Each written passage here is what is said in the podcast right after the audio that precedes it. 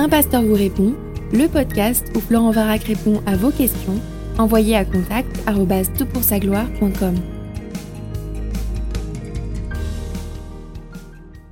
La question qui nous préoccupe pour ce podcast est la suivante. Bonjour frère. Lors d'une discussion avec un autre frère, je lui ai fait part de mon envie de voir un jour un pays évangélique avec des institutions d'État évangéliques. Il m'a dit que ce n'était pas la mission première des chrétiens. Pourtant, il me semble que le fonctionnement des églises actuelles est un peu comme un État dans un État. Nous avons notre code civil qui est la Bible, nous avons un volet social et humanitaire. Ne pouvons-nous pas nous rassembler un jour et créer un pays évangélique? Alors écoute, je te remercie pour ta question, elle est pertinente et notamment dans ces temps d'élection puis aussi dans ces temps troublés. Alors quelque part, je te rejoins, j'aimerais vivre dans un monde où Christ et ses valeurs seraient euh, premières, où l'amour les uns pour les autres, l'amour pour Dieu, l'amour euh, de la justice, de l'éducation, de la compassion serait pleinement vécu, mais ceci, ça s'appelle le paradis. Et le paradis, c'est quoi? C'est un mot qui désigne le jardin. Un premier jardin perdu, décrit en deux chapitres de la Bible, Genèse chapitre 1 et chapitre 2, et puis le jardin promis, qui est décrit dans les deux derniers chapitres de la Bible, chapitre 21 et chapitre 22 de l'Apocalypse. Oui, nous attendons ce jardin où Christ et ses valeurs seraient premières, et où le mal n'existera plus, et où la souffrance sera absente le jour où Christ reviendra pour régner avec ceux et celles qui lui ont fait confiance, qui ont quelque part reconnu leur faiblesse, leur incapacité morale, leur faute, et qui ont cru que Jésus était mort pour les réconcilier avec le Père par son sacrifice sur la croix, ceux-là seront de ce royaume, et c'est quelque chose que nous vivrons avec toute l'attente que tu peux projeter dans cette euh, perspective d'un État euh, évangélique, alors en tout cas chrétien. Mais en attendant, on vit dans un monde déchu où nous composons avec la force destructrice de la rébellion qui a commencé à s'exprimer à partir de Genèse chapitre 3, soufflé par un serpent qui a dit Dieu a-t-il réellement dit? Semant le doute sur la bonté, la bienveillance de Dieu, ses provisions, sa, son cadre, sa loi, et nous devons composer donc avec un monde déchu. Alors devrions-nous prendre l'ensemble de ceux qui croient en Jésus et de s'installer, disons, en Auvergne paradis terrestre? Ou bien devrions-nous acheter une île, tous ensemble on pourrait peut-être y arriver, et puis nous y retrouver. Alors voilà cinq raisons pour lesquelles je ne crois pas que ce soit une bonne idée, et je vais t'expliquer pourquoi, mais en tout cas, j'aime bien la perspective que cela ouvre, mais ce n'est pas une bonne raison, ce n'est pas une bonne idée.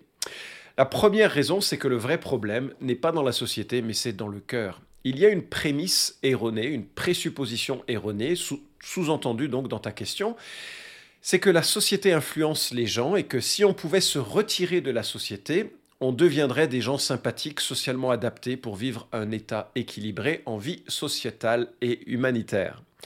Rousseau d'ailleurs voulait que le jeune homme sache que l'homme est naturellement bon et que c'est la société qui déprave et pervertit les hommes. Est-ce ainsi que la Bible présente les êtres humains? Non. Matthieu chapitre 15, verset 10 à 11, Jésus appela à lui la foule et lui dit, Écoutez et comprenez, ce n'est pas ce qui entre dans la bouche qui rend l'homme impur, mais c'est ce qui sort de la bouche qui, qui rend l'homme impur. verset 18 à 20, il dit, Ce qui sort de la bouche provient du cœur, et c'est ce qui rend l'homme impur, car c'est du cœur que viennent les mauvaises pensées, meurtres, adultères, prostitution, vol, faux témoignage, blasphème. Voilà ce qui souille l'homme. Mais manger sans s'être lavé les mains, cela ne rend pas l'homme impur. Le contexte est un débat entre la place des rites pour la pureté et la place justement du, du cœur. Alors, voilà, le constat que la Bible fait, c'est que l'homme dans son cœur est voué, attaché au péché, à l'égoïsme. Pas de façon à s'exprimer de façon égale dans le monde entier, il y a des formes sociales de péché qui sont plus ou moins acceptables, mais on va dire que le verre est dans la pomme et que la pomme est vraiment pourrie. Depuis Genèse chapitre 3, l'homme est pécheur par nature et pas simplement par son comportement. Certes, des lois sympathiques permettent de contraindre l'expression de ce péché, des lois sympathiques ou exigeantes, mais ça ne change pas son cœur. Alors qu'est-ce qui se passe lorsque quelqu'un devient disciple de Jésus-Christ? Et là, je ne parle pas de rejoindre une église chrétienne, catholique, évangélique, protestante, orthodoxe. Ce que je parle ici, ce que j'évoque ici, c'est le fait de euh, considérer la, la manière dont un homme regarde à Jésus-Christ et change complètement d'attitude à son égard. C'est-à-dire qu'il perçoit qu'il est pécheur, il perçoit qu'il a besoin d'un rédempteur, il réalise que Jésus-Christ est le seul qui peut réparer son cœur face à Dieu, Dieu qui est en colère à cause de ses fautes, mais Jésus qui est l'envoyé de Dieu pour apaiser cette colère en devenant un sacrifice expiatoire. Lorsqu'il meurt à la croix, il prend notre place, il subit le jugement que nous devrions subir et il nous en libère. Il meurt et ressuscite et maintenant il invite tous les hommes et toutes les femmes, quel que soit leur arrière-plan, la taille de leur péché, la taille de leur euh, rébellion, à se repentir, lui faire confiance. Qu'est-ce qui se passe? La Bible dit que le Saint-Esprit vient en lui, il est baptisé de l'Esprit, qu'il reçoit les arts de l'Esprit, qu'il naît de nouveau, ou plutôt qu'il naît d'en haut, justement parce que le Saint-Esprit vient en lui. Il est une nouvelle créature, ses priorités sont réalignées, il devient un enfant de Dieu, il marche avec Dieu et il aime Dieu.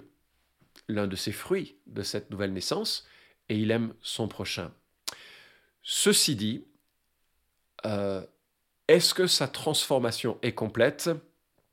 Hélas, hélas, et trois fois hélas, comme disait un poète, je trouve que tu parles avec beaucoup d'optimisme des églises et des églises évangéliques. Elles peuvent être houleuses, leurs assemblées générales. Les chrétiens ne sont pas encore sanctifiés à la hauteur de ce qu'il faudrait pour que les églises soient des havres de paix. Crois-moi, je le sais, j'ai des décennies de vie d'église pour en parler, et je sais très bien que la faute n'est pas dans les églises, mais dans mon propre cœur et ma contribution à la difficulté de la vie d'église. Donc, penser que se retirer de la société pourrait engendrer une société parfaite, c'est une mauvaise appréciation de l'origine du problème. Deuxième remarque, les enfants qui naîtraient dans ce pays ne seront pas forcément des disciples de Christ. En tant qu'évangéliques particulièrement, nous croyons que la foi ne passe ni par le sang, ni par l'éducation, ni par le rite. Chacun doit entendre l'évangile pour lui-même, se l'approprier ou le rejeter. Mais nous, tu le sais, j'espère, nous ne baptisons pas nos enfants, nous les enseignons, nous essayons de vivre en exemple, nous les aimons, nous prions Dieu pour qu'il les sauve, mais cela reste leur chemin, un chemin que l'on ne peut pas imposer. Comme on ne peut pas imposer cette grâce, euh, et que seul Christ peut révéler sa grâce à euh, ceux et celles qui ensuite euh, répondent par la foi en Christ, parce qu'ils perçoivent que la grâce de Dieu les, conduit au, salut. Alors ça devient donc très difficile de gérer ensuite ces enfants non convertis, parfois rebelles. Qu'est-ce qu'il faudrait faire? Parce que je te rappelle que la mission de l'Église, telle que Jésus l'a définie en, la fin de l'évangile de Matthieu, chapitre 28, versets 16 à 20, nous dit euh, tout pouvoir m'a été donné dans le ciel et sur la terre. Allez, faites de toutes les nations de la terre des disciples, baptisez-les au nom du Père, du Fils et du Saint-Esprit, et enseignez-leur à garder tout ce que je vous ai prescrit. L'enseignement à garder tout ce que Christ a prescrit euh, procède de devenir disciple et de se faire baptiser et de progresser dans la foi chrétienne. Donc que faire avec euh, dans un pays évangélique où la population naissante, la génération suivante, refuserait potentiellement, éventuellement, de se tourner vers Christ ou voudrait vivre selon des exigences morales différentes. quand c'est le cas dans une église actuelle, on utilise un processus balisé par le Seigneur dans Matthieu chapitre 18, qui est un processus de discipline. On invite une personne à réaliser son péché, puis à s'en détourner, puis après c'est fini. Mais s'il ne le veut pas, il sera exclu de l'église et considéré comme un non-chrétien. Oui, mais dans un pays évangélique, on fait quoi? On l'exclut du pays? On le met à mort? Euh, Est-ce qu'on on, crée une, prison pour tous ceux qui ne sont pas des, disciples de Christ? Alors, ce serait horrible et évidemment, ça s'appelle une dictature, on y reviendra. Troisièmement, c'est mal comprendre le rôle missionnaire de l'Église. En Matthieu 13, les paraboles du royaume décrivent l'influence que Christ entend développer sur la terre par différents moyens. Et on y voit qu'il y a deux semences pertinentes dans le monde. La première de ces semences, c'est la semence de la parole, c'est la première des paraboles, la parabole du semeur. Dieu sème sa parole, c'est-à-dire l'évangile, l'écriture, les, notions que j'ai évoquées de notre péché, de la justice, de Christ qui, nous répare et qui nous réconcilie avec Dieu. On sème cette parole, il y en a qui écoutent et qui disent Waouh, c'est trop bien et qui sont affectés au point de se tourner vers Christ. Il y en a d'autres qui s'en fichent absolument royalement ou qui disent je verrai plus tard et en fait ils ne voient jamais parce que la mort les emporte. Première semence, donc la parole. Deuxième semence, la semence des enfants de Dieu. Et là, c'est très pertinent pour ton propos. C'est la parabole de l'ivraie que nous lisons pardon, en Matthieu chapitre 13, verset 24. Le royaume des cieux est semblable à un homme qui a semé de la bonne semence dans son champ. Mais pendant que les gens dormaient, son ennemi vient, sema de l'ivraie au milieu du blé et s'en alla. Lorsque le blé eut poussé en herbe et donné du fruit, l'ivraie parut aussi.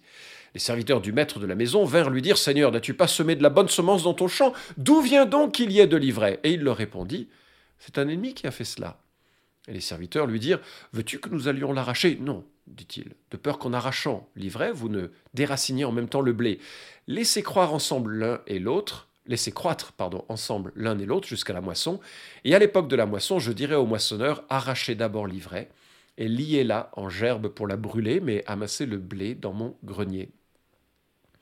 Ces paraboles surprenantes euh, fait. Euh, réfléchir les disciples et Jésus doit leur donner une explication qu'il nous laisse au verset 36 et 37, euh, etc. Celui qui sème la bonne semence, c'est le Fils de l'homme. Le champ, c'est le monde. La bonne semence, ce sont les fils du royaume. L'ivraie, ce sont les fils du malin. L'ennemi qui l'a semé, c'est le diable. La moisson, c'est la fin du monde. Les moissonneurs, ce sont les anges. Or, comme on arrache l'ivraie pour la jeter au feu, il en sera de même à la fin du monde. Le Fils de l'homme enverra ses anges, qui arracheront de son royaume tous les scandales et ceux qui commettent l'iniquité ou la faute, et ils les jetteront dans la fournaise de feu, où il y aura des pleurs et des grincements de dents. Alors les justes resplendiront comme le soleil dans le royaume de leur Père, que celui qui a des oreilles entende.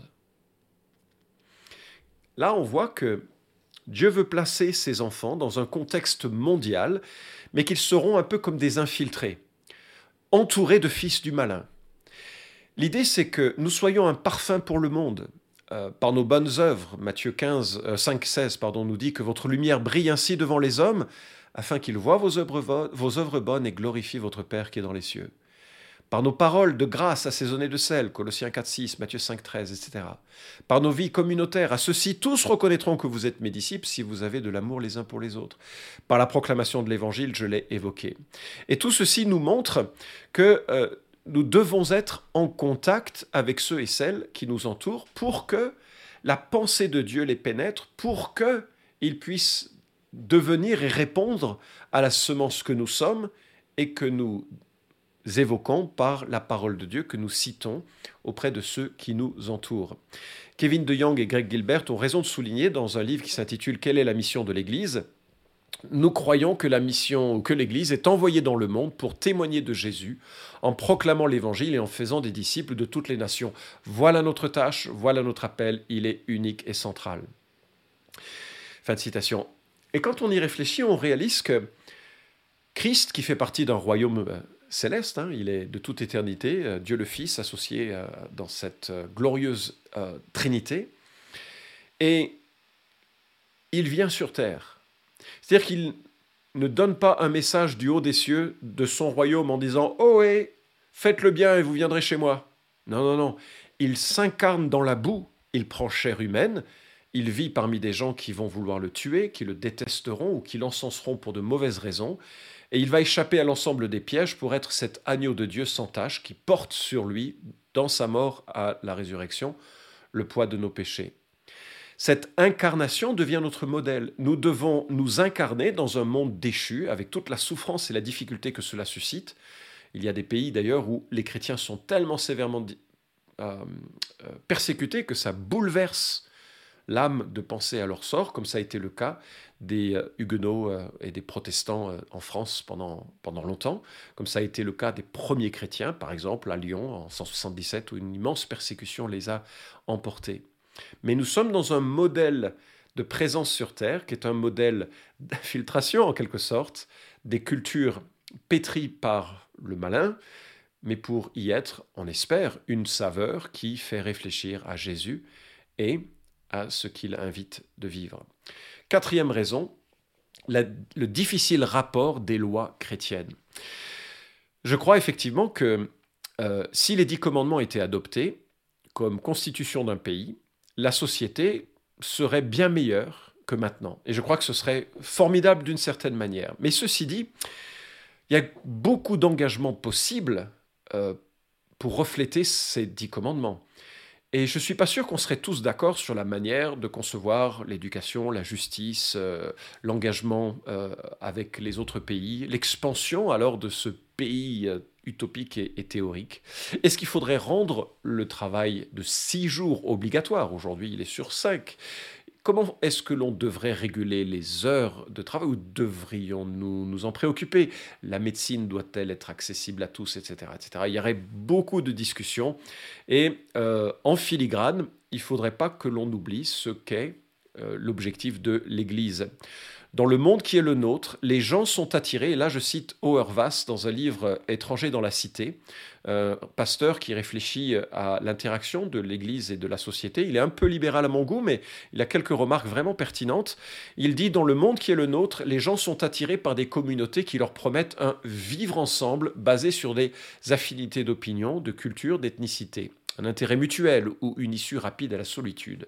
Il n'y a alors qu'un pas de la tyrannie de l'ego à la tyrannie de la communauté.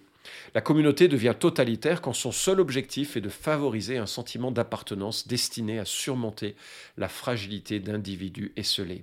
Fin de citation. Et ce serait toute la difficulté de créer ce type d'association qui ne serait pas fondée véritablement profondément sur une admiration et un respect de Jésus-Christ pour vivre dans la diversité et dans un contexte où les pressions extérieures révèlent nos motivations profondes. Et ce serait probablement une, euh, vraiment un faux pays euh, chrétien. Et enfin, et c'est le cinquième point, un pays évangélique évoluerait rapidement sur une dictature. Lorsqu'une personne ou un groupe estime que son pouvoir est de droit divin, il fera tout pour préserver son autorité et il trouvera dans la notion de défense de Dieu la légitimation de son action. C'est-à-dire que si je crois que je suis là pour créer un pays chrétien inspiré de lois chrétiennes, toute contestation, même légitime, sera perçue à cause de la chair et de l'orgueil et de l'aveuglement et, de, euh, tas de raisons comme une contestation de Dieu même que je dois donc défendre pour l'honneur de son nom. Et le glissement que nous avons observé en Occident montre que cette perspective d'un pays euh, chrétien a été dramatique. Alors, si Constantin, se convertissant au christianisme en 313 après Jésus-Christ, probablement qu'il faut mettre un bémol sur sa conversion, parce qu'il a continué de tuer les membres de sa famille qui pouvaient menacer son règne. C'est pas très chrétien cela, qu'il a attendu euh, de mourir sur son lit de mort pour se faire baptiser par un évêque en plus hérétique. Tout ceci doit nous faire comprendre que hum, sa conversion est probablement problématique. Mais sa conversion a été accueillie par un christianisme persécuté comme une victoire du christianisme. Effectivement, c'était tellement mieux de vivre loin de la persécution. Le problème, c'est que on parle donc de 313. Soudainement, l'Église devient favorisée, même euh, c'est euh, in, euh, quelque chose qu'il faut désirer. Sa mère transforme des temples en lieux de culte, revêt les évêques de vêtements comme les prêtres romains. Ça devient classe d'être chrétien. Sauf que quelques 60 ans plus tard, 70 ans plus tard, on a Théodose qui, dans son édit de Thessalonique, exige la conversion et l'adoration du Christ sous peine de confiscation de ses biens. Et euh, on pourrait multiplier les essais au fil du temps d'une imposition de culture chrétienne, et on voit tout le drame que cela est. Je vous recommande la lecture euh, du livre de Tom Holland, euh, Les chrétiens, comment ils ont changé le monde. Remarquable parce qu'il est loin des clichés habituels sur le christianisme. Il montre à quel point certains chrétiens ont été odieux et à l'encontre des propres valeurs euh, qu'ils prêchaient et qu'ils avaient trouvées dans le christianisme. Et en même temps, il montre que les valeurs que nous observons dans les démocraties euh, occidentales sont quand même des valeurs qui proviennent de fondements bibliques. Livre très intéressant, mais dans certains des dérapages que l'on voit, il mentionne plusieurs moments où il y a eu cette volonté d'imposer. Et je pense par exemple à ce bon roi Charlemagne qui, euh, et je rapporte les propos de Tom Holland, la souillure du démon pesait sur les Saxons. Ce n'est qu'en les lavant de leurs impuretés et en effaçant complètement leur existence antérieure qu'ils pourraient être amenés à une soumission appropriée. En 776, Charlemagne leur imposa un traité, les obligeant à accepter le baptême. D'innombrables hommes, femmes et enfants furent conduits à une rivière pour y devenir chrétiens. Neuf ans plus tard, après l'écrasement d'une nouvelle rébellion, l'empereur des déclara que tout Saxon non baptisé qui chercherait à se dissimuler parmi ses compatriotes et refuserait de se faire donner le baptême, voulant demeurer païen, serait mis à mort. Et ça, c'est le premier capitulaire saxon, chapitre 8. Terrifiante imposition qui encore se répète et se répète. Et lorsque Théodore de Bèze, le digne successeur de Calvin, Théodore de Bèze, poète qui a pris les psaumes hébraïques et leur a donné une vie française avec une prose magnifique que j'aime, je l'ai dans ma bibliothèque. Voilà ce qu'il dit à l'égard de ceux qu'il considérait comme des ennemis de la foi, qui en fait sont les prédécesseurs des évangéliques. Ils s'appelaient les anabaptistes. Les anabaptistes étaient des gens qui estimaient qu'on ne devenait pas chrétien par le baptême ou par la tradition d'une église, mais qu'il fallait le devenir à titre personnel et se faire baptiser en tant qu'adulte, euh, c'est-à-dire en tant que personne conscient de sa foi, selon ce que Matthieu chapitre 28 exigeait. Ce faisant, il se faisait ennemi à la fois des catholiques et des euh, protestants, et comme ils étaient pour la plupart pacifiques, tous ne l'ont pas été, mais pour la plupart pacifiques, c'était facile de leur taper dessus. Écoutez ce que Théodore de Bèze dit, et je cite, il y a peu de villes de Suisse et d'Allemagne où l'on ait fait mourir des anabaptistes, et à bon droit. Fin de citation. Et oui, lorsque l'on commence à dire que nous avons un droit divin à imposer, son contour est difficile à préciser et très rapidement, eh bien, il va y avoir des combats qui peuvent aller jusqu'à ces aberrations.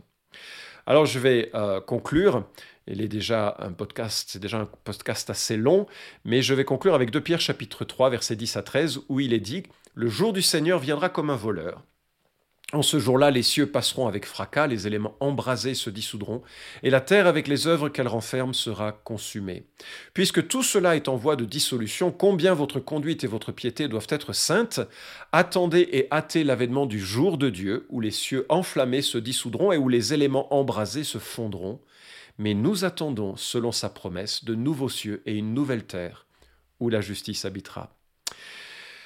Alors que nous nous rapprochons progressivement de ce jour du retour du Christ qui nous appera pour qu'on soit en sa présence et pour qu'il instaure son règne, eh bien, nous devons nous attendre à ce que l'amour du plus grand nombre se refroidira, c'est Jésus qui l'annonce, qu'un homme sans loi va venir pour séduire bien des nations, c'est l'apôtre Paul qui l'évoque, et notre espérance n'est pas de nous retirer du monde, mais de briller par un témoignage d'une vie différente et que nos églises attestent qu'il est possible de vivre joyeusement une vie différente de ce que le monde propose. Ça, c'est notre ambition, de pouvoir évoquer une rédemption pour tous les hommes, euh, même les pires, aux yeux euh, de la société ou à nos yeux, Dieu tend une main pour que tous les hommes puissent parvenir à la connaissance du salut en, plaçant leur confiance en Christ. Ça, c'est notre appel, ça, c'est notre mission. Je ne pense pas que la création d'un pays évangélique soit non seulement notre mission, mais en plus que ce soit désirable.